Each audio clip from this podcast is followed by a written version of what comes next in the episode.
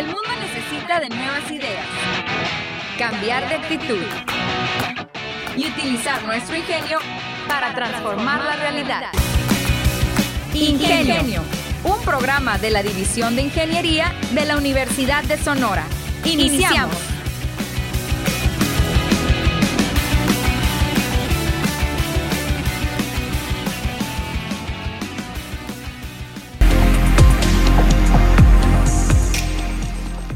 Muy buenos días amigos y queridos radioescuchas. Regresamos a la señal de Radio Universidad 107.5 FM y eso me da mucho gusto.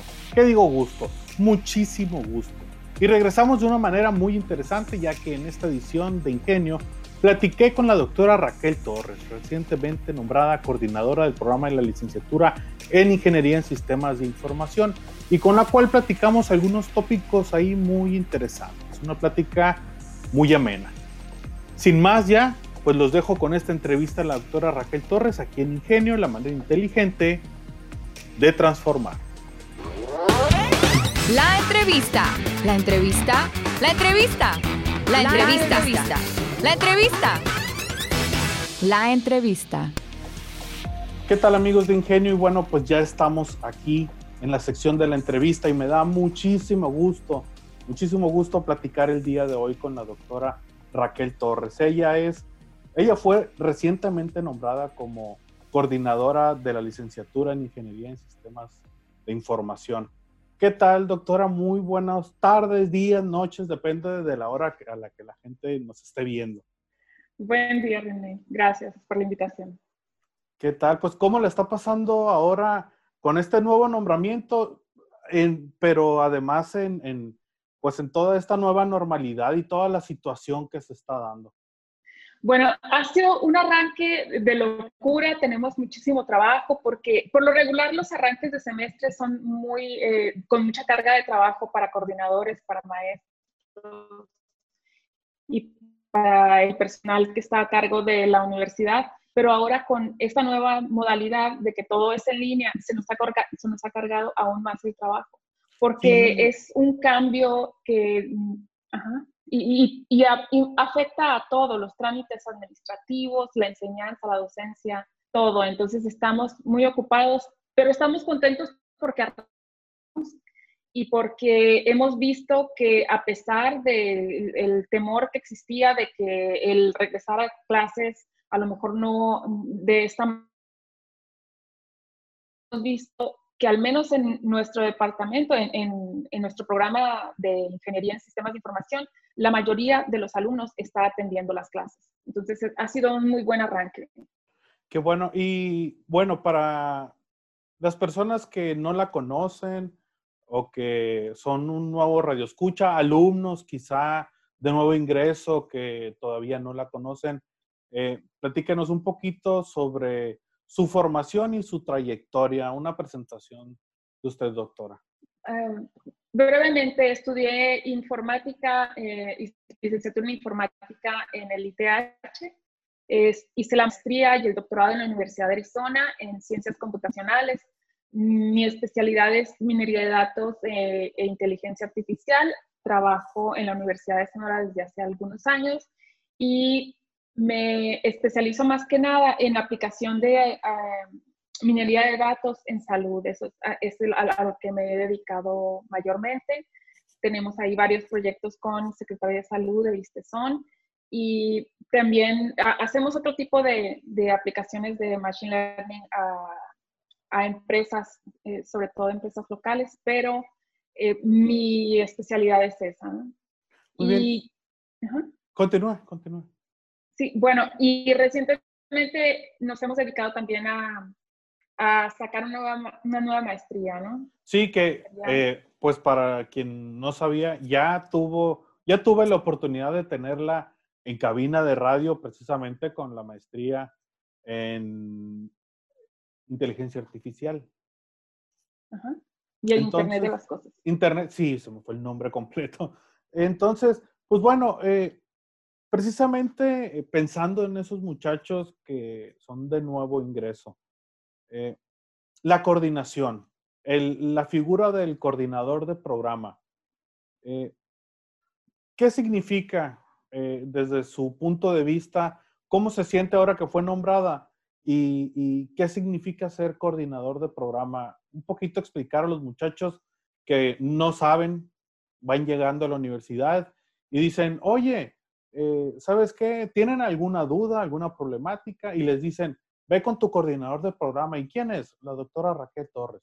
Bueno, y hay muchos que por vergüenza, por temor, por algunas muchas cosas, no se acercan y se quedan durante mucho tiempo, y estamos hablando de semestres años, sin saber quién es su coordinador y qué puede hacer por ellos. Bueno, mi trabajo como coordinadora es encargarme de que cada alumno que entra salga de la carrera. Ese es mi principal trabajo y que no tratar de ayudarlos en cualquier problema que surja y que no les permita avanzar. Esos problemas pueden ser eh, que a lo mejor tenga alguna dificultad, por ejemplo, ahora eh, que tenga alguna dificultad para asistir a clases, que tenga algún problema con algún maestro que no le quiera eh, tener alguna consideración por alguna situación en especial. También en cuestión de inscripción tardías, por ejemplo, de materias, que es en lo que hemos estado trabajando ahora. ¿Cómo puede planear?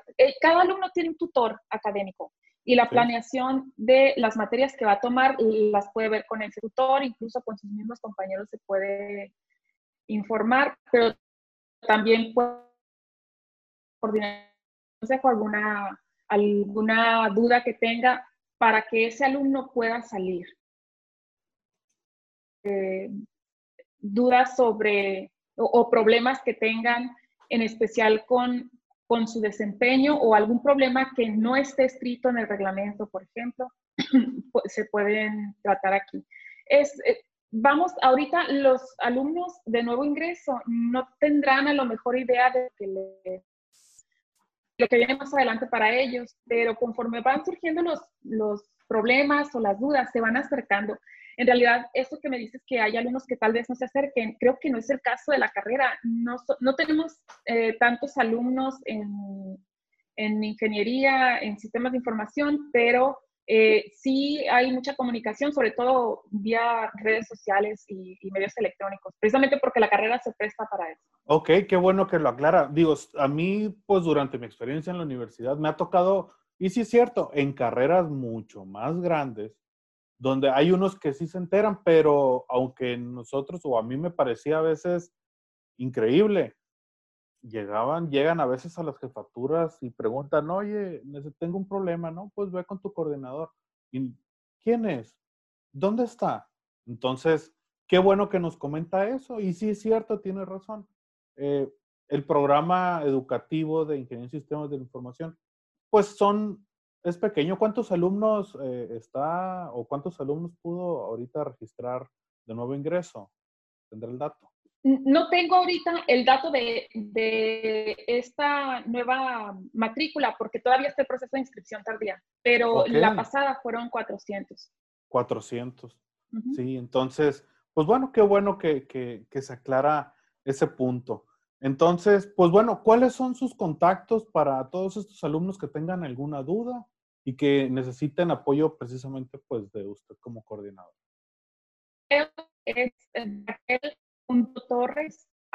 unison.mx. Estamos en Facebook como el perfil de Easy Unison. Entonces me pueden contactar al correo si tienen algún problema encontrando la, la, página o el perfil en Facebook.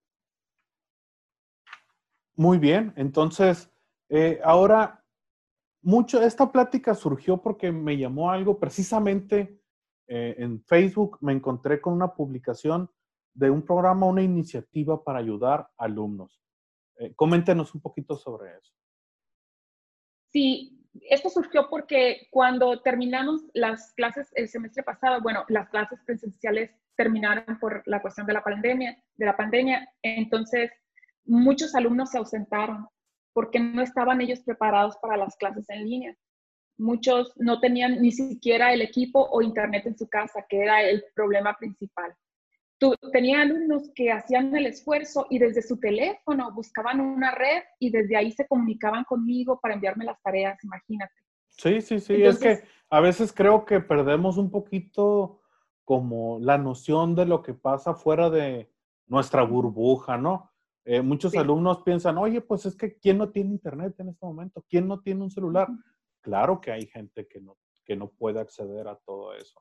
Entonces, me dio mucho gusto enterarme precisamente de este, de que se está buscando apoyo.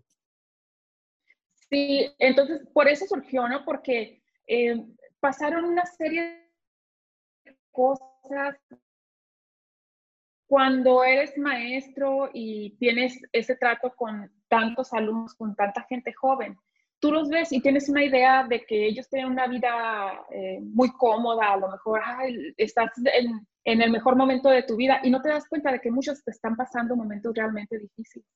Con esta cuestión de la pandemia, hubo algunos de nuestros estudiantes que perdieron a alguno de sus padres. Y con eso, si, si eh, ese, el papá o la mamá contribuía a la economía del hogar, eh, pues mm, metieron ahí eh, un, un, factor de estrés muy importante y solamente es la cuestión emocional, también la económica. Entonces ya ves que en su casa, en su entorno, todo cambió incluso no están a lo mejor ellos listos para volver y meterse de lleno al estudio, pero eso es aún más difícil si no tienen los medios.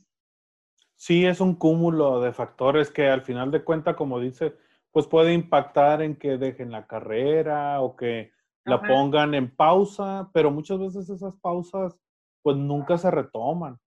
Entonces, pues hay que buscar cómo ayudarlos. ¿Cuál es el, el procedimiento de ayuda? ¿Cómo funciona? Sí, no tenemos eh, personal que nos ayude con eso. De hecho, esta es una iniciativa mm, personal. Ajá. Eh, lo, que, lo que hago básicamente es recibir los correos de los patrocinadores. La gente, hemos tenido buena respuesta afortunadamente. Me escriben y me dicen, quiero ayudar. Entonces yo tengo solicitudes de mis alumnos y los contacto. El consejo es, o, o el acuerdo es, que el patrocinador no le va a dar dinero al alumno, sino que va a pagar directamente el servicio del domicilio del alumno. Perfecto. Entonces, mes a mes tenemos esto. Entonces, ah, eh, tenemos patrocinadores que dicen, yo te puedo ayudar estos dos meses. Y tengo otros que me pueden ayudar los siguientes dos y así vamos a estar, ¿no? Ahorita tengo... Ah, el chiste es irse ayudando entre todos y pueden ser los mismos compañeros o maestros, la comunidad universitaria. de hecho, de hecho, tengo un estudiante que me dice, nosotros podemos ayudar. en mi casa queremos ayudar. Y van a patrocinar estudiantes, la familia de este estudiante. Muy bien, entonces, igual para todo eso, si alguien quiere apoyar o alguien quiere ayudar, es un contacto con usted al correo que acaba de decir previamente. Sí, eh, estamos contemplando una mensualidad de 350 pesos, que es uno de los paquetes más económicos, pero si el patrocinador tiene otro proveedor, puede ser totalmente con el proveedor que, que él elija. Muy bien, muy bien. Pues bueno, ojalá que se sume toda la gente a ayudar, porque pues, como les decía, a veces vemos a los muchachos y no nos damos cuenta o no salimos de nuestra burbuja del decir, oye, este, quizá él está pasando un, una, él está pasando por una época, pues, desgraciadamente mala. De este, se van a comunicar, si yo quiero ayudar, por ejemplo, o alguien quiere ayudar, se comunica con usted y usted ya dice, ¿sabes qué? Tengo tal muchacho que necesita ayuda, o el otro, o aquí o allá. Muy bien. Sí. Eh, y también, eh, también eh, necesitamos eh, micrófonos es otra, otro asunto que tenemos ahí pendiente. También estamos, si tú no, no puedes mes a mes contribuir para una cuenta de internet, puedes decirme, ¿sabes qué tengo para comprarle un micrófono a un muchacho? Que tenemos algunos por atender, totalmente puede ser. Entonces es... ¿Micrófonos de qué tipo? Tipo así, audífonos como estos del celular.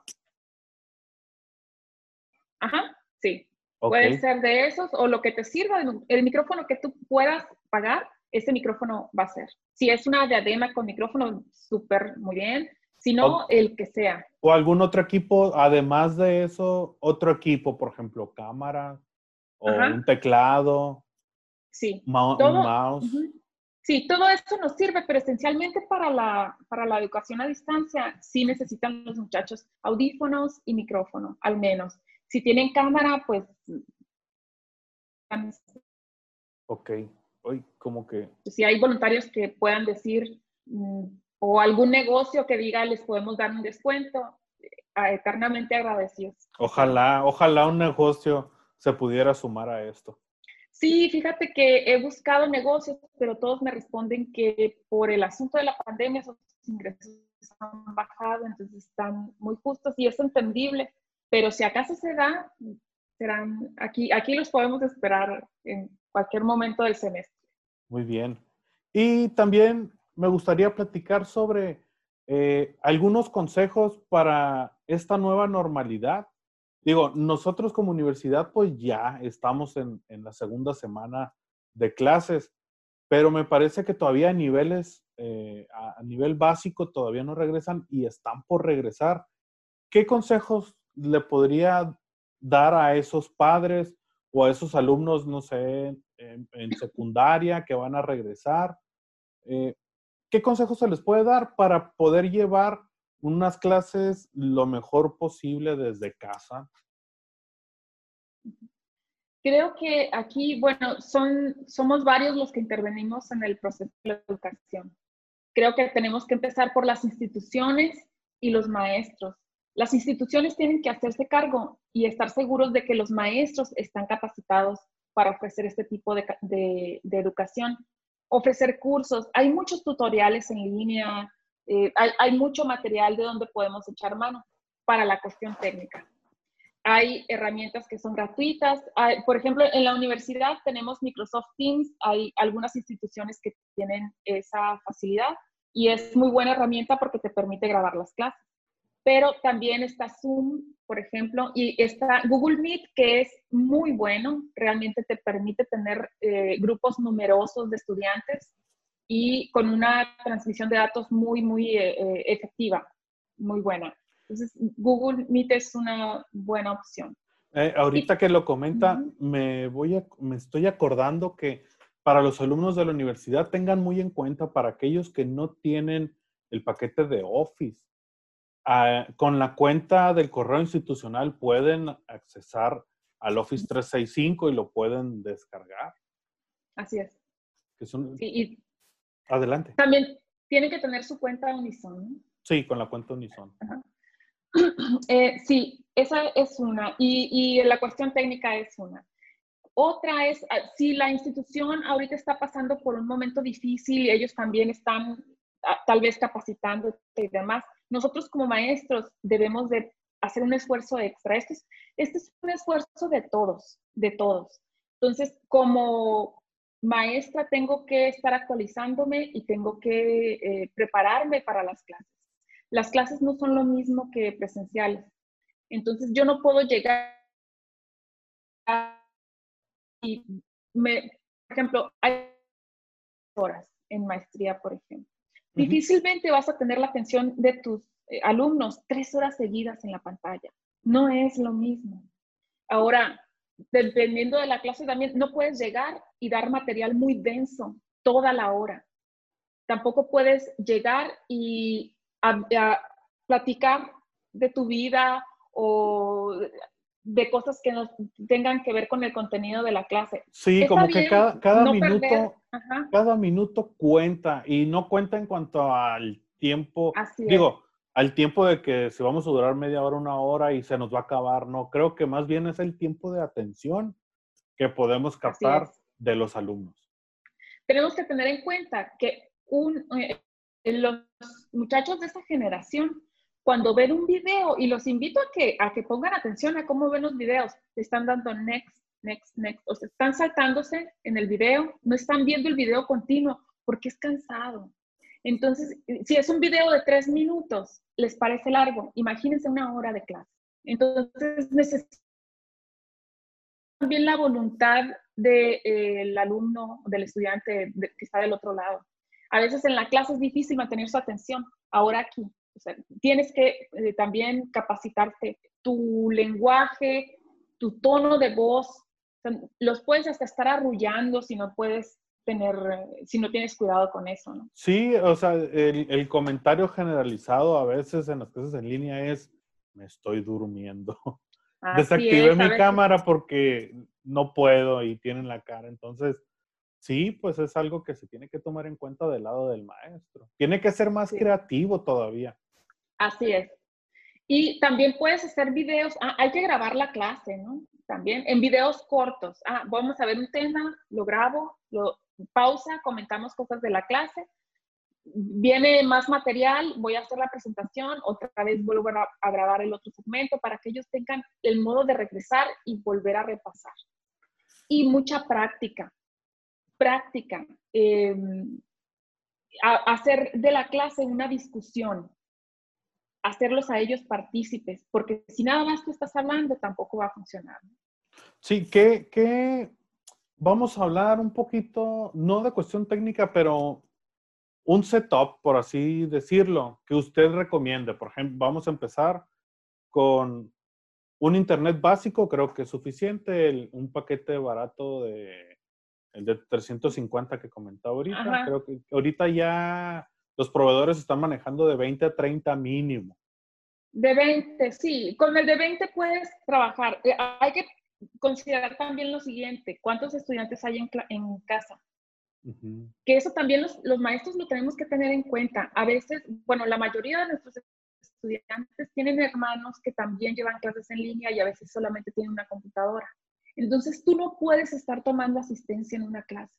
Y si no tiene el modo de estar ahí en ese momento porque el hermano va a tener un examen o tiene una clase, vas a estarlo poniendo en un predicamento. Hay que tener mucho eh, criterio entonces. Sí, sí, mucha empatía y sensibilidad. Tenemos que cambiar nuestra manera de, ver las cosas. Ya no es, eh, no es lo mismo y sabes que el, el, tiempo va, va dándonos nuevos, nuevas pautas. Los profesionistas así es como van a trabajar. Este es el futuro del trabajo. Entonces, eh, todo es por productos y por metas, no es por horarios, no es porque cumplas un horario en tu oficina. Es ya otro modo de trabajo. Entonces, todos nos tenemos que eh, adaptar a esto. Adaptar ah, pero te decía. Sí. Si tienes varias, varios estudiantes y varias, varias computadoras que van a estar trabajando con video, videoconferencia, entonces, a lo mejor si requieres algo más, ¿no? Pero sí, yo digo que con 20, 30 estás bien.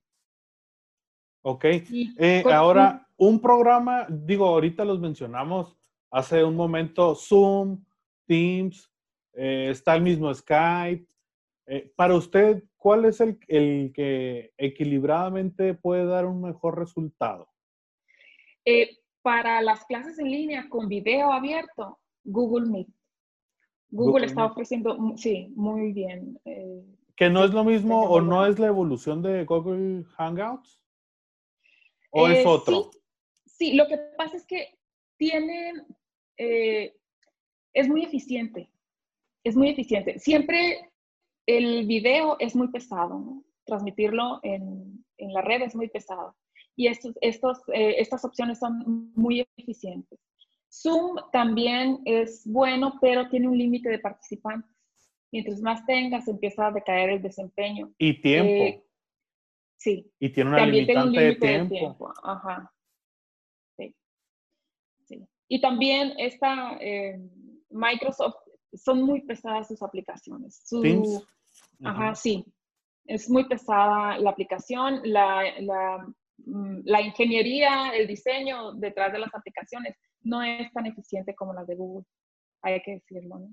Pero sí, es, es, muy bueno, te ofrece muchas cosas, pero si vamos a hacer, nos vamos a ir por, por la transmisión de video, Google Muy bien. Eh, pues bueno, nos estamos acercando ya casi 25 minutos de, de plática y pues me gustaría eh, pasar ya a la parte final. No sé si tenga alguna inquietud, algo que le haya hecho falta mencionar, que nos repita eh, su contacto, las redes sociales, si tiene Twitter, la manera en que se pueden poner en contacto con usted, correo, Facebook, Twitter, eh, no sé, Instagram, TikToks, ahora, todo donde se puedan poner con usted. Sí, eh, mi Twitter es arroba RQL-Torres con S. Eh, que, les recomiendo que la sigan, ¿eh? porque eh, sí he visto algunos tweets un poquito eh, como no solamente, bueno, me llamó la atención el que precisamente ahora con esto de la nueva normalidad y las clases, que la gente sube sus capturas de pantalla con todos, entonces hay que preguntar. Sí. Es, ya va, da para otro tema porque puede desencadenar una acción así, puede desencadenar cosas hasta legales. Pero bueno, así es. Eh, ese tipo de tweets se me hacen muy interesantes, por eso les recomiendo sigan a, la doctora. ¿Cuál es? Gracias. Y, soy amante de la tecnología, ¿no? Entonces estoy constantemente eh, difundiendo cosas de tecnología en español porque casi no tenemos tecnología en español, ¿no? Entonces sí, y, me gusta discutir esos temas. Es básicamente ahí por Twitter me pueden contactar y pues mi correo pues ya lo, lo doy de nuevo, raquel.torres.unison.mx. Muy bien, el, el Facebook es Easy Unison. Ajá, sí. Easy Unison. Muy bien, entonces esas serían las tres vías por la cual la pueden contactar. Doctora, muchísimas gracias. Estoy seguro que este periodo en la coordinación va a ser muy exitoso y sobre todo porque yo la veo como alguien que tiene mucha vocación para el servicio y para atender a los muchachos y es, yo creo que la materia prima de un coordinador. Muchas gracias. Entonces, pues bueno, muchísimas gracias. Y pues bueno, eh, queridos reescuchas, nos vemos en el siguiente episodio. Hasta luego. Gracias. Es así como llegamos al final de un nuevo episodio de Ingenio. Estaré muy contento de leer sus comentarios y sugerencias a través de nuestras redes sociales. En Twitter e Instagram encuentran como Ingenio Piso o guion bajo Unison en Facebook como Ingenio Unison, todo pegado. Y también ahora nos pueden escuchar a través de Spotify. Solo pones Ingenio Unison en la barra de búsqueda de Spotify y podrás escuchar el contenido realizado durante este periodo vacacional y todavía un poquito más atrás. Muchas gracias por su atención y nos escuchamos la próxima semana. La División de Ingeniería de la Universidad de Sonora y Radio Universidad presentaron Ingenio el programa que nos enseña la manera más inteligente de transformar. Te esperamos en nuestra próxima emisión.